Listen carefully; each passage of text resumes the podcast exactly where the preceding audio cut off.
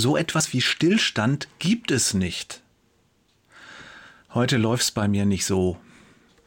Ich habe jetzt drei Anläufe genommen, um die heutige Ausgabe des Jesus-Journals zu schreiben. Doch jedes Mal endete ich vor einer Mauer, an der es nicht weiterging. Das hat den Vorteil, dass ich inzwischen drei Themen habe, die ich demnächst aufgreifen kann. Und es hat außerdem den Vorteil, dass ich nun endlich auf das höre, was der Herr will. Und was will er? Ich glaube, es geht um unsere geistliche Entwicklung, unsere Entwicklung im Glauben. Wahrscheinlich ist das für einen von uns heute dran.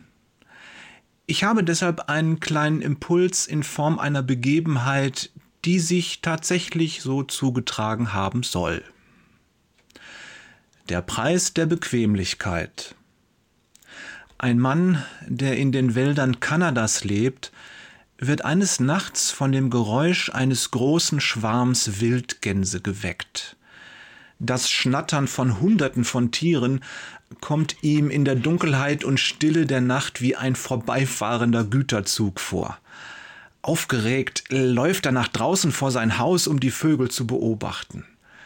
Die geordneten Formationen der Tiere sind ein majestätischer Anblick. Wenn man ihnen beim Fliegen zusieht, dann spürt man förmlich, dass es etwas Höheres gibt, eine übergeordnete Intelligenz, die den Gänsen hilft und ihre Reihen ordnet. Der Mann bekommt bei dem Anblick eine Gänsehaut und genießt das Schauspiel für mehrere Minuten.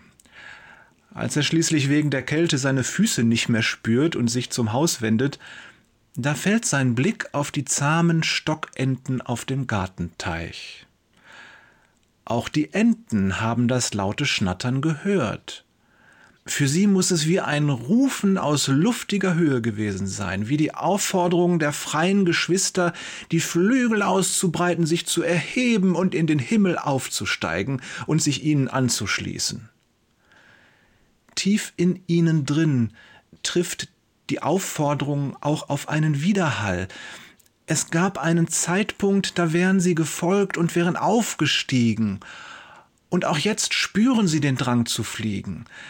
Der Wunsch, einen Platz im Himmel einzunehmen, vibriert in ihrer gefiederten Brust, doch er ist fern und zart und schwach. Dann verhallt er ungehört. Die Enten breiten ihre Flügel nicht aus. Sie flattern nur kurz auf und schwimmen dann weiter ruhig auf dem Wasser. Dieser Wunsch, dieser Drang nach dem Himmel hat sich in ihren Herzen längst erledigt. Der Mais im Schuppen ist viel zu verlockend. Der Wunsch zu fliegen erzeugt nur eine kurze Unruhe, ein Flattern, doch er schenkt keine Begeisterung, keine Liebe und keine Kraft mehr. Der Himmel ist in weite Ferne gerückt. Die Bequemlichkeit wird um den Preis genossen, dass man die Fähigkeit zum Fliegen verliert. Welche Bequemlichkeiten lassen unseren Wunsch nach dem Himmel verkümmern? Netflix statt Bibel lesen? Ausschlafen statt Gottesdienst besuchen? Fitnessstudio statt Kleingruppe mit den Geschwistern? Wir dürfen nicht vergessen, dass es so etwas wie einen Stillstand nicht gibt. Wenn du heute aufhörst, dich in deinem Glauben und deiner Nachfolge zu strecken, dann beginnt schon morgen eine Rückentwicklung. Niemals bleiben wir auf einer Stelle stehen, wir entwickeln uns immer. Entweder zum Herrn hin oder von ihm weg. Darum bleib dran. Der Himmel ist das Ziel, Jesus ist unser Herr und ihm folgen wir nach. Um es nur kurz noch zu erwähnen, das heißt natürlich nicht, dass wir nicht ausruhen dürfen. Auch Jesus hat geruht. Denk nur an seine Zeit am Brunnen mit der samaritanischen Frau. Doch Jesus war immer dem Vater zugetan. Er ließ sich nicht weglocken von Bequemlichkeiten oder Genüssen der Welt. Es steht zwar meines Wissens nicht direkt in der Bibel, aber ich möchte wetten, dass er jeden Tag gebetet hat.